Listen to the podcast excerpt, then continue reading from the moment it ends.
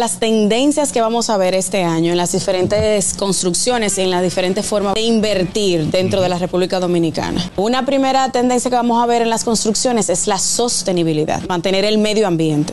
Entonces es cada vez más común que en las construcciones estén reservando más área verde de la que ya se reservaba, que ahora va a ser un poco más marcado. Tenemos proyectos eh, en Punta Cana, inclusive aquí en Santo Domingo, que ahora van a tener un área más amplia de, de, esparcimiento. También vamos a ver una tendencia muy marcada que es el segmento living. Se refiere a un enfoque de estilo de vida concentrado en el bienestar, concentrado en una calidad de vida. Entonces, cada vez vamos a ver eh, construcciones que van a buscar que dentro de, de, tu propiedad tú puedas hacerlo absolutamente todo. Exacto. Por eso aquí hay torres eh, muy lujosas que ya, por ejemplo, dentro tienen supermercados, tienen iglesias. Y eso ayuda a que no haya tapones.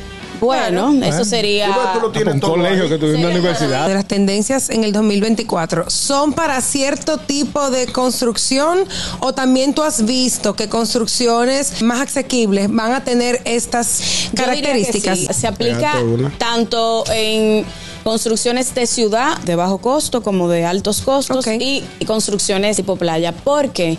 Porque por el mismo tema de la sostenibilidad. El gusto, el gusto de las 12.